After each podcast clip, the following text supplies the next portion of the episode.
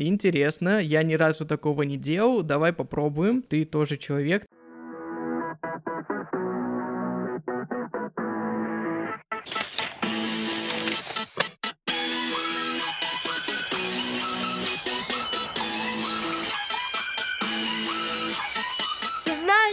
Это свобода. Итак, всем привет, я Саша, я преподаю программирование, и это подкаст «Образованный неуч», в котором я общаюсь с преподавателями, психологами и просто супер классными родителями, чтобы узнать самые лучшие практики, которые помогут нам учить и учиться еще эффективнее, быстрее и, конечно же, без лишнего стресса. А сегодня у меня очень интересный выпуск, эпизод, потому что я буду гостем в своем же подкасте, а задавать мне вопросы будет Оля Микитась, продюсер подкастов, голос в четырех разных подкастах. Оля, привет. Привет, привет, привет твоим слушателям. Сначала я спрошу тебя о том, кто ты, собственно, есть, чтобы познакомить ближе твоих слушателей с тобой. Расскажи, пожалуйста, немножко о себе и как вообще ты решил что хочешь стать преподавателем. Еще раз, кто не слушал, не заметил, меня зовут Саша. Я занимаюсь преподаванием программирования, но пришел я к этому не сразу. Вообще, изначально я работал в детском лагере. Я работал там сначала помощником вожатого, потом работал вожатым. И после трех лет вот такой работы я понял, что мне очень нравится работать с детьми и искал что-то, что я могу делать на постоянной основе. И еще до этого, когда мне было лет 15, я вместо того, чтобы делать домашку, которую задавали в школе, решил, что я хочу заниматься программированием, и поэтому изучил свой первый язык программирования. Но, к сожалению, на этом тогда все и закончилось. И вот настал взрослый возраст, 18 лет, пора искать работу. Перепробовал разные профессии, какие-то стандартные, типа официант, грузчик, кассир, продавец, э, мерчендайзер, все остальное я не задерживался на этих работах больше, наверное, месяца, потому что было очень тяжело, ну и мне на самом деле не нравилось. Единственное место, где я тогда проработал хотя бы немного, это два месяца, был такая штука, которая называется Китбург. Это такой город профессий для детей, потому что я подумал, что это будет классно, я же люблю работать с детьми, и вообще это все супер. Но нет, работа в Китбурге была очень стрессовая, и на самом деле ты просто постоянно говорил один и тот же скрипт, и никакой вот такой полноценной работы с детьми, как я хотел, ее не было. А я хотел делать что-то классное и обучать как раз-таки развивать детей, примерно то, что я делал в лагере. И в какой-то момент я просто случайно наткнулся на вакансию преподавателя программирования в одной небольшой школе программирования в Санкт-Петербурге, подал туда свое резюме, после этого прошел собеседование, и меня взяли на должность преподавателя. Изначально мне говорили, что у меня будет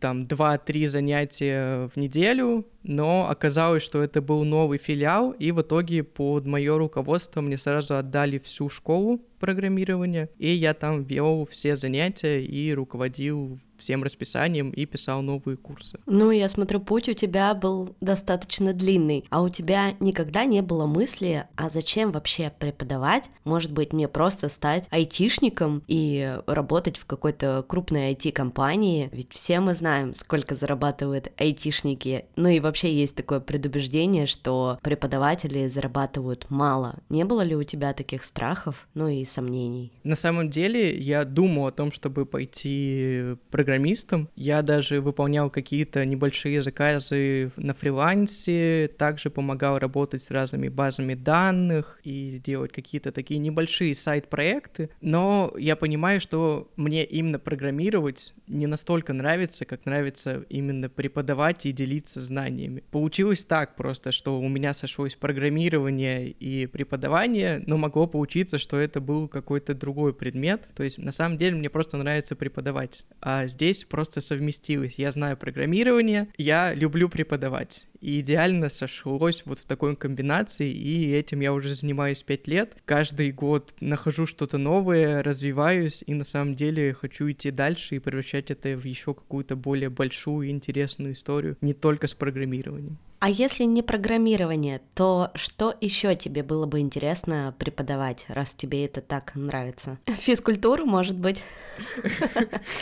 Нет, я еще думал насчет биологии, потому что на самом-то деле я учился на биологическом факультете в СПБГУ, и биология это был мой любимый предмет в школе, поэтому что-то связанное с биологией я точно хочу сделать. У меня уже как минимум есть идея сделать что-то типа science-боксов, таких научных наборов, которые можно будет заказывать себе домой. Там будет полное пояснение, что нужно будет делать, и ссылка на лекцию по конкретному набору, чтобы было интересно не только это пощупать, но еще и получить какую-то полезную, реальную научную информацию. Слушай, научные наборы — это очень прикольная тема, потому что я сама, как мама двоих детей, знаю, как они их любят. Обе мои дочки обожают эксперименты, и вот это, знаешь, там, налейте в колбочку одну жидкость, добавьте другую, потом засыпьте какой-то песочек, и получится вулкан. Это их самое любимое, наверное, лет с четырех развлечение. Ну, понятно, что под присмотром родителей. Однажды мы даже с ними делали червяков из желатина. Получилось офигенно, и я сама получила массу удовольствия, потому что биология никогда меня не увлекала, и это вообще не было моим самым любимым предметом. Я, знаешь, такой гуманитарий, люблю историю, литературу и вот это вот все. Но я, опять же, думаю, что это очень связано с тем, что какие мне попадались преподаватели в жизни. У меня был офигенный преподаватель истории, и именно поэтому мне было интересно заниматься этим предметом. Возможно, если бы мне попался в школе классный преподаватель биологии, то я бы тоже полюбила биологию. В моем детстве, я ребенок 90-х, не было, конечно, никаких научных наборов, никаких желатиновых червяков, вулканов искусственных и кинетического песка, и все это я уже прохожу, изучаю вместе со своими детьми. Это очень классная идея. Поэтому если с программированием не попрет,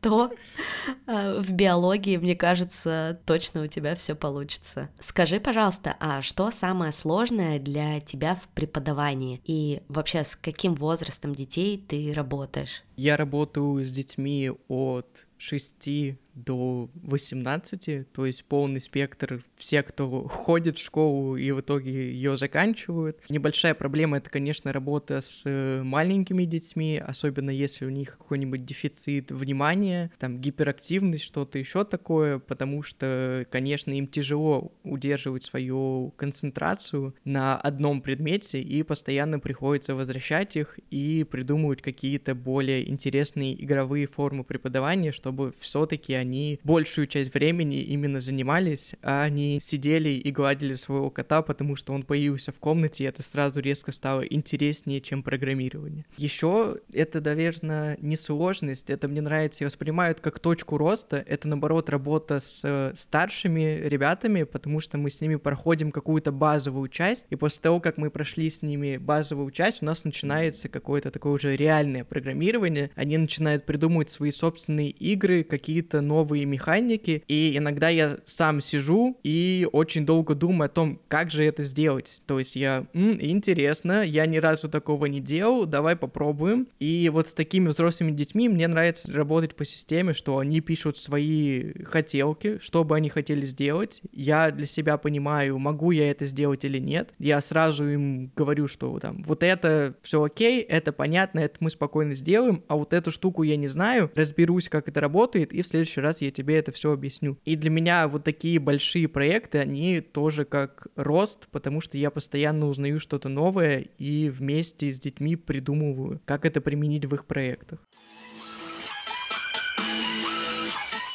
Ты занимаешься программированием уже пять лет да, ты преподаватель. Сталкивался ли ты когда-нибудь с выгоранием от своей профессии? И, может быть, были в твоей голове такие фразы, как «Все, мне все надоело, я больше не могу, сколько можно?» Слушай, да, было такое, потому что поначалу, наверное, первые два года или три я работал прям 24 на 7. Например, как раз-таки в 2020 году, когда началась пандемия, невероятное количество просто родителей захотели заниматься программированием, и у меня мог график состоять из того, что я работаю 7 дней в неделю по 8-9 часов, а преподавать по 8-9 часов это значит, что ты реально включен все это время, ты не можешь там отойти, как говорится, к кулеру, попить водички, поболтать с кем-то, ты сидишь и постоянно что-то рассказываешь, воспринимаешь информацию, делишься, постоянно сконцентрирован, и вот так я проработал где-то два года, и в итоге слег с полнейшим выгоранием. Это прям даже мне диагностировал это, собственно говоря, психотерапевт. Мы с ним работали над этим, я просто лежал и не хотел делать ничего, но в итоге все обошлось, я понял, как с этим работать, и больше себя так не нагружаю, просто беру меньше учеников и с ними работаю. То есть, получается, тебе помог психотерапевт, а что еще? Вдруг нас слушают какие-то начинающие преподаватели, которые сейчас тоже столкнулись с огромной нагрузкой, и твои рекомендации для них будут полезны. Наверное, осознание того, что если даже ученики с тобой занимаются, и ты на время им скажешь, что мы не можем сейчас с вами продолжить, на самом деле, если были хорошие отношения до этого, все родители адекватно к этому относятся, они понимают и не имеют ничего против, что ты тоже как преподаватель возьмешь себе отпуск, выходной, выходные и просто немножко передохнешь и вернешься чуть позже. Вот всеми, с кем мы в этот момент не занимались, после того, как я вернулся к нормальному режиму, все стало окей, мы продолжили заниматься и до сих пор со всеми занимаемся, ни у кого нет вопросов. То есть на самом деле тут главное помнить, что ты тоже человек, ты не обязан работать 24 на 7. Помни про себя, и как раз таки, если ты выгоришь, ты, если ты устанешь, у тебя не будет сил, вот тогда может все закончиться очень плохо, ты просто перестанешь вести занятия, не предупредив никого, просто потому что у тебя закончились силы. И вот здесь все будет уже плохо, потому что ты как раз таки потеряешь ту связь с родителями, с детьми и, возможно, испортишь с ними отношения. Вот, так что не бояться обращаться к родителям и выделять себе выходные, потому что даже если ты отдыхаешь, никто от тебя не уйдет. Угу, здорово. То есть давай по пунктам. Обязательно психотерапевт.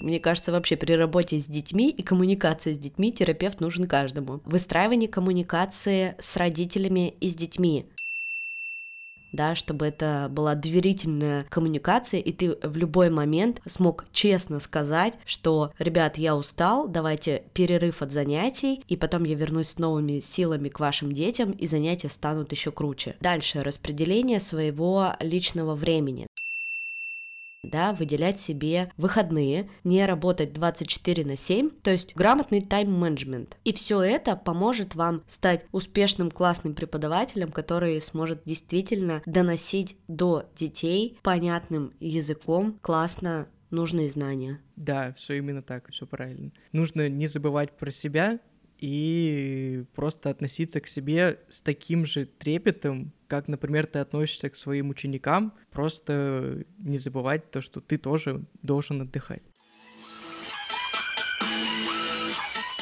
Давай еще вернемся и поговорим про программирование в целом. Вообще программирование это больше для кого? Для мальчиков или для девочек? Или здесь нет какого-то гендерного неравноправия? Ну вот давай, если говорить по факту, как сейчас есть, то гендерное неравноправие, оно есть. Например, у меня из учеников сейчас сто процентов это мальчики. Буквально полгода назад у меня была одна девочка, но и то она решила заниматься программированием только после того, как увидела, что ее старший брат занимается программированием со мной и попросил родителей, что «Ой, я тоже так хочу, можно мне, пожалуйста». И на самом деле, когда мы с ней занимались, у нее никаких проблем не было. Она делала все, что только можно, она выполняла все задания, никаких отличий на самом-то деле не существует. То есть программированием могут заниматься и мальчики, и девочки. И единственное, что существует, это просто стигматизация того, что программирование — это только для мальчиков, а для девочек там рисование, гимнастика, танцы, что-то такое. На самом деле это не так. Возможно, девочек сейчас мало в программировании еще потому, что даже их родители не думают о том, что им может быть интересно программирование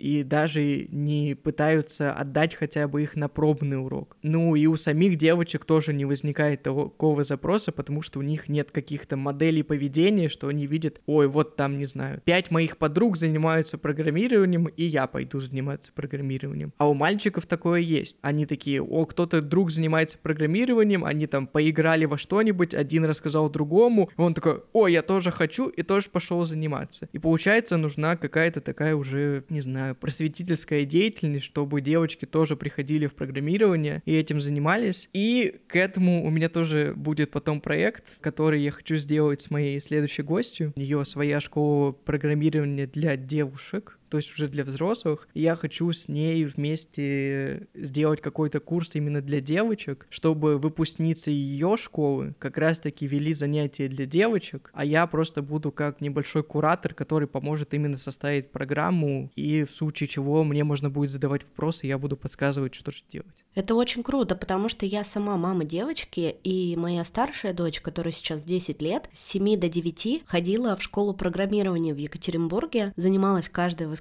по 2 часа, и потом в итоге она ходила туда с большим удовольствием. Ей прям нравилось, и я видела, что она кайфует, они там строили какие-то штуки в Майнкрафте, вообще изучали компьютеры, как там все устроено, потому что мы прекрасно знаем, какой уровень образования на информатике дают в школе, как бы это просто ничего. Я сейчас про обычную государственную школу. Но потом она мне сказала, ты знаешь, я ходила на программирование, потому что ты хотела, чтобы я ходила на программирование. Никто из моих знакомых друзей не занимается программированием, и типа действительно мне неинтересно. То как раз про что ты сказал. Мне кажется, к девочкам просто нужен какой-то свой другой подход. Вот как раз следующий выпуск будет интересен узнать, что это за подход. Но сейчас я тоже вот думаю про свою дочь, что могло бы ее мотивировать. Она уже в таком возрасте, когда ей хочется покупать себе косметику, покупать себе одежду, то есть она уже превращается в подростка. И я думаю, что ее могли бы мотивировать деньги. Ну, то есть, если я ей скажу примерный уровень уровень зарплат программистов девушек, то она такая, о,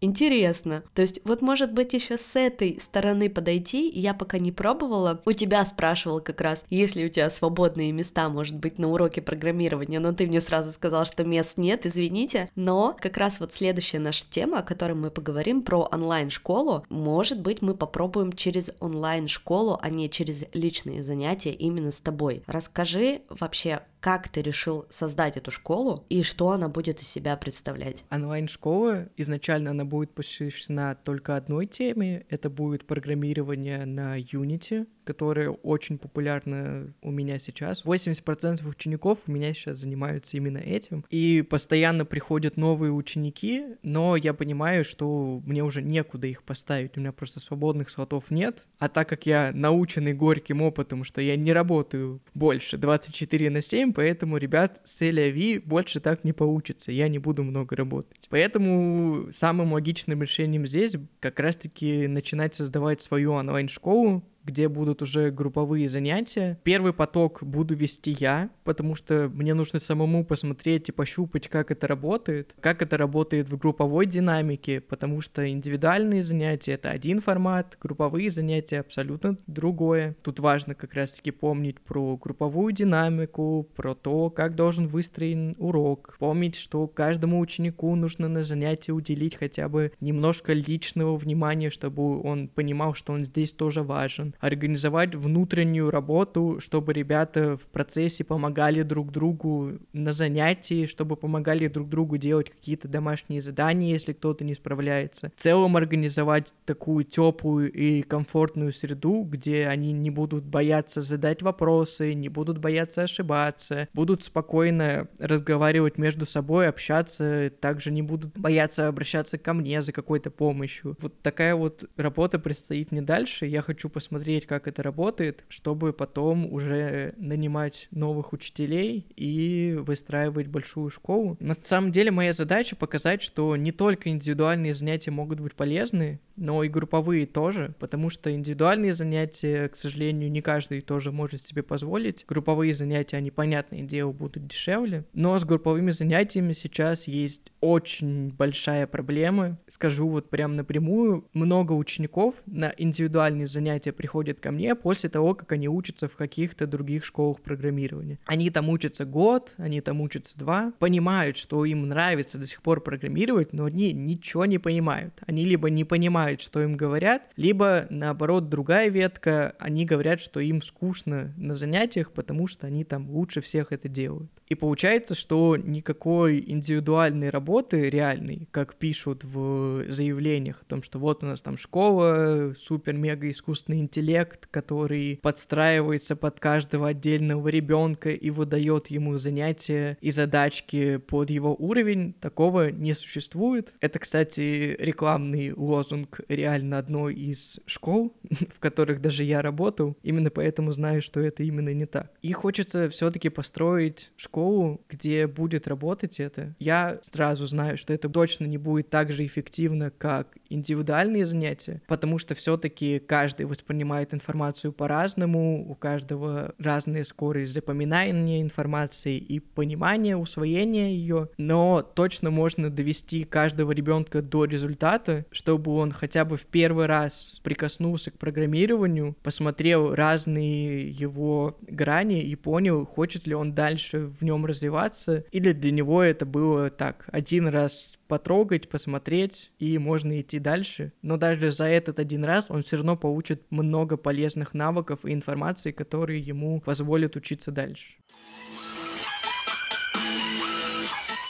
Угу. Вот как раз я хотела спросить, ты сказал, что индивидуальные занятия с 6 лет, а обучение в онлайн-школе тоже будет с 6 лет? Пока что точно нет, пока будет с 10 лет, это такой минимальный возраст, который я пока вижу, потому что там уже можно коммуницировать с детьми, общаться как-то больше на одном уровне, они уже умеют взаимодействовать между собой, они хотя бы немножко умеют ставить себе цели и понимать, для чего они вообще это делают, поэтому точно пока что это будет для уже такого ранне подросткового возраста. Окей, и еще сразу вопрос, как будут формироваться группы по уровням, то есть будет как какое-то входное тестирование или нет? Входное тестирование, его пока что сложно сделать, я понимаю, что оно нужно, но для первого запуска у меня точно на это нет ресурса, поэтому изначально вот первый раз они будут формироваться по возрасту, то есть будут такие две возрастные вилки из ряда там 10, 11, 12 и там 13, 14, 15. Вот такие будут группы, и будем с ними работать. Тут еще на самом деле все завязано на том, какие у них должны быть знания в школе, то есть я буду понимать, что если это ребята там 13, 14, 15, значит я не могу не объяснять вот вот эту часть школьной программы, которая мне нужна на курсе. А если это ребята 10, 11, 12, значит мне нужно что-то дополнительно рассказать, что они еще не проходили, чтобы они как раз-таки закончили мой курс и вообще понимали, что мы здесь делаем. Слушай, ну а сколько нужно раз заниматься в неделю? Два, как обычно,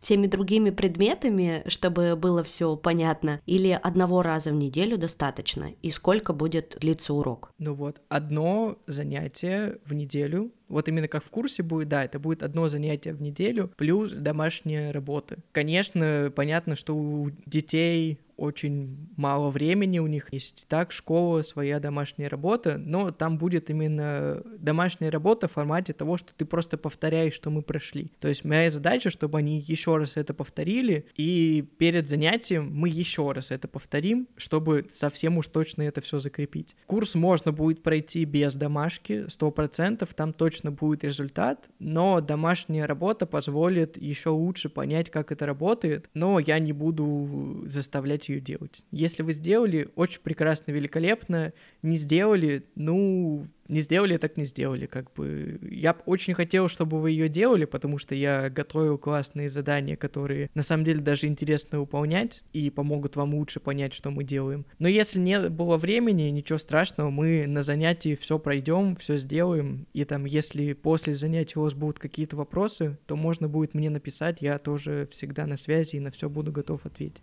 И еще я на курсе хочу сделать формат такой парной работы, то есть чтобы они в паре делали. На самом деле деле это может помочь как раз-таки делать домашку, потому что они будут знать, что есть человек конкретный, который может помочь другому в выполнении домашки, и, возможно, тут еще поможет такой небольшой соревновательный эффект, то, что они в паре будут хотеть сделать домашку, кто быстрее, нет я, нет я, а если у кого-то не получается, то тот, кто ее сделал, может спокойно поделиться своим решением с тем, кто не успел. Это тоже не проблема. Это не как в школе, то, что ты списываешь. Нет, это ты поделился тем знанием, которое ты сделал, и второй человек тоже теперь узнал, как решить эту задачу. Да, в этот раз он не сам это сделал, а с твоей помощью, но это тоже круто. Слушай, а для начала занятий достаточно айпада или обязательно нужен мощный компьютер? Мощный нет, но просто нужен компьютер. Именно вот для этого курса, потому что это будет работа в движке Unity. Это такой профессиональный уже инструмент, то есть его используют для создания игр полноценных, там, для мобильных приложений и игр для полноценных игр на Xbox, PS, на компьютер. Поэтому его нужно устанавливать на компьютер, и он работает только как раз-таки там на компе, на iPad ничего такого пока что нет. Я поняла, что первый поток курса будешь вести ты сам, да, чтобы протестировать работу, чтобы отладить все процессы, а потом ты планируешь свою школу набирать преподавателей или, может быть, у тебя уже есть какой-то преподавательский состав? Да, я планирую набирать преподавателей, и, скорее всего, это будет формат того, что я просто нахожу классного, возможно, еще даже не преподавателя, классного студента в ВУЗе. Мы с ним общаемся, я понимаю, что мы сходимся по ценностям, я понимаю, что мы интересно преподавание. Он пришел сюда не просто за подработкой, а он реально хочет в этом развиваться. Я буду готов абсолютно бесплатно передать ему все свои знания, показать ему, как это работает, для того, чтобы дальше вместе с ним уже работать над этой школой. И вообще я хочу это сделать такой глобальной школы, в которую приходят преподаватели, они приходят туда надолго, они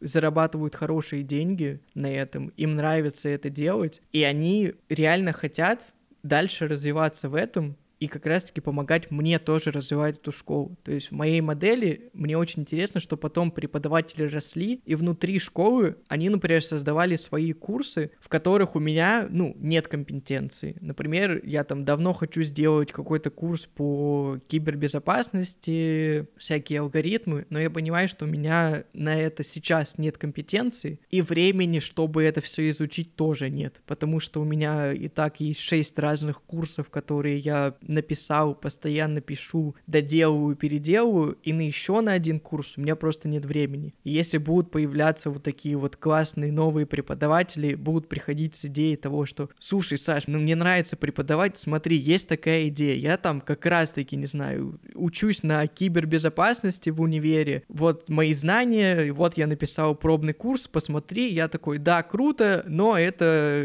не тот курс, давай вместе сядем, переделаем его, чтобы он был интересен для детей, мы переделываем, и таким образом появляется новый классный курс, с которого я считаю, что должен также классно зарабатывать и тот, кто его придумал, то есть, как бы с этого написанного курса человек тоже будет получать какой-то процент от прибыли, потому что он потратил много времени, чтобы его создать. Особенно если это классный курс.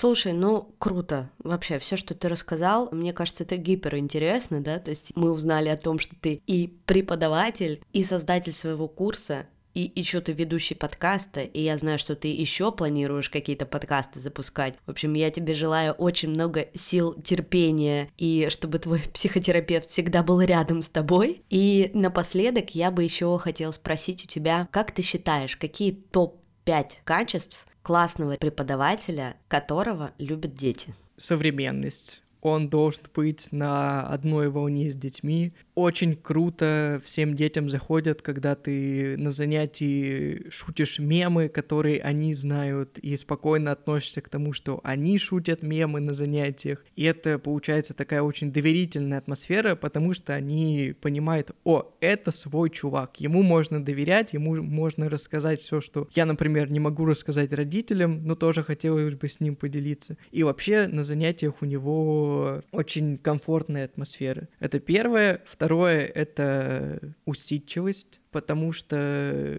хоть я даже сам сейчас работаю не так много, но все равно занятия есть, и нужно на занятии быть реально сконцентрированным четко на этом занятии, не отвлекаться ни на что, ни на какие там свои соцсети, ни на какую-то там еще работу, потому что ты должен понимать, что этот час ты уделяешь этому ребенку, ну или этим детям, если это групповое занятие. Стрессоустойчивость, потому что очень часто меняются какие-то планы у родителей, у детей, там что-то может сломаться, не работает интернет, что-то там еще случилось. Заболел, например, тоже распространенная проблема. Да, да, да, заболел, не могу прийти, и ты такой, о, все плохо. Но на самом деле ничего не плохо, это просто какая-то такая мини-проблема, которую нужно решить, но на фоне того, что у тебя там еще куча задач на день, кажется, что это все катастрофа, но это не так. Просто вдох-выдох, понял, в чем проблема, нашел решение, пошел дальше. Эмпатия. Очень важна эмпатия и умение чувствовать состояние ребенка, а иногда помогать ему высказать эти чувства, потому что у меня даже на занятии случались там реально, то есть на занятии у меня сидит ребенок плачет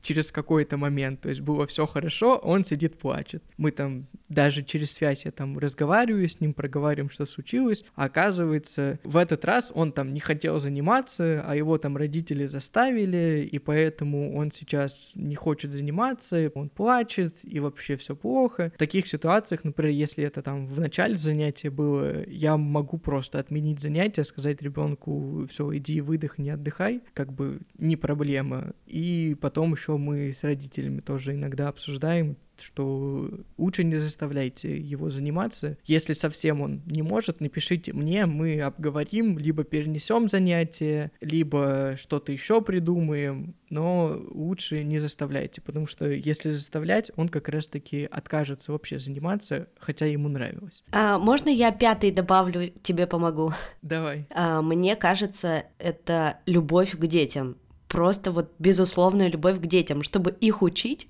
их надо любить, потому что если ты ненавидишь детей и не можешь найти с ними контакт, то точно ничего хорошего из этого не получится. Ты абсолютно правильно сказала. Для меня, на самом деле, это такая вещь, которую я даже не думаю. То для меня это изначально, оно должно у тебя быть. То есть если ты приходишь в преподавание, особенно детям, это у тебя точно должно быть, без него никак, иначе ты будешь беситься, и тебя они будут раздражать постоянно. А это очень плохо. Такой человек не будет точно хорошим преподавателем. Ну, мне кажется, это все. Мы все пять качеств назвали, и э, мне бы прям хотелось иметь именно таких преподавателей у своих детей. Может быть, ты еще что-то хочешь добавить про себя, про школу, что мы не успели обсудить с тобой? Я думаю, как раз таки сказать, почему я вообще решил именно в преподавание уйти, почему именно образование настолько меня заряжает, в восьмом классе меня забрали из школы, потому что я начал ее прогуливать, и я ну, ушел на семейное образование, и в тот момент для меня открылась просто вселенная что такое реальное обучение, как учиться. Я прошел кучу разных курсов, там от Стэнфорда и разных других на Курсере о том, как работает наш мозг, почему мы воспринимаем информацию именно так. И уже тогда, лет в 15, я такой, господи, я хочу свою школу. Правда, тогда было не про программирование, это было про как раз-таки просто школу, в которой будут классно учить, принимать все эти техники, но пока что остановимся на школе программирования. И еще цель моего курса заключается в том, чтобы научить как раз-таки их учиться. То есть, несмотря на то, что основной наш предмет это будет, конечно же, программирование, но через весь курс будет такой тонкой-тонкой ниточку идти сквозная тема, что, ребят, нужно уметь учиться, нужно уметь находить информацию, анализировать информацию, искать правильные источники. Также нужно уметь ошибаться и вот за это я люблю программирование больше всего, что программирование — это идеальное место, где ты учишься ошибаться и не бояться этих ошибок. Программирование даже есть отдельное слово, что это баг, то есть у нас случился какой-то баг в программе, его нужно исправить. И именно так я с детьми так и работаю. То есть они допускают ошибку, и я постоянно объясняю, что ничего страшного, у нас тут как бы миллион попыток это все исправить. Не бойся, ошибайся, исправляй, делай еще раз, делай еще лучше. Главное, иди дальше. Не зацикливайся на этой ошибке. И это правда за то, что я люблю именно программирование. И в дальнейшем я бы хотел еще сделать небольшой лагерь выходного дня, в котором как раз-таки будет не только программирование, а будут абсолютно разные темы. То есть мы с детьми, или либо я, либо уже кто-то другой, с кем мы будем это делать, выезжаем на два дня в какое-нибудь классное место, и все эти выходные, они посвящены одной какой-то теме, не знаю, биологии, значит, все занятия, которые будут посвящены этому, какой-нибудь там работа с деньгами, как раз-таки финансовая грамотность, тоже все посвящено, все занятия, все уроки, все игры тоже посвящены этому. То есть, наверное, потому что мне самому этому не хватает. Программирование классно,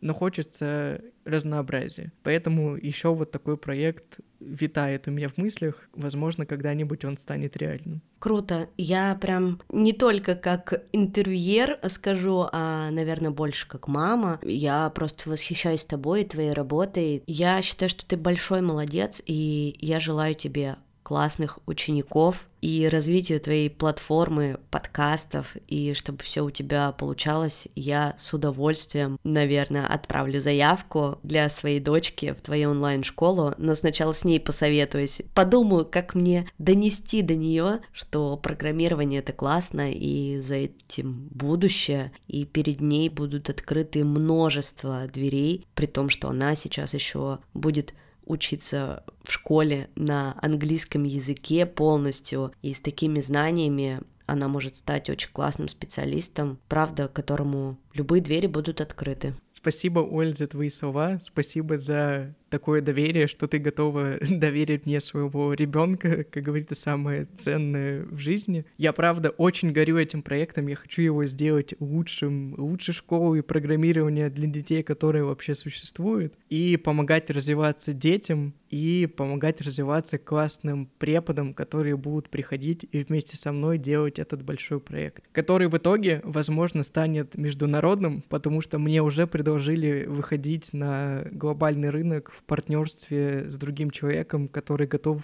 финансировать всю эту штуку, если мы пойдем на мировой уровень. Очень круто, очень круто. И я так понимаю, что старт продаж а, мест на курс у тебя уже стартует вместе с выходом этого выпуска подкаста, и мы точно оставим ссылку в описании к этому эпизоду, чтобы те родители, которые услышали твою историю, историю создания школы, смогли прямо сейчас пойти и зарегистрироваться на занятия. Да, все именно так. 10 января мы открываем продажу курса, и можно будет также изначально записаться на бесплатные пробные занятия, чтобы посмотреть, что вообще я делаю, как я это делаю, и нравится ли это родителям, чтобы мы поняли, подходим ли мы друг друг другу по вайбу и ценностям или нет. И тогда они уже смогут определиться. Все круто. Пожалуйста, запишите Аня Микитайс 10 лет на пробное занятие. Мы готовы.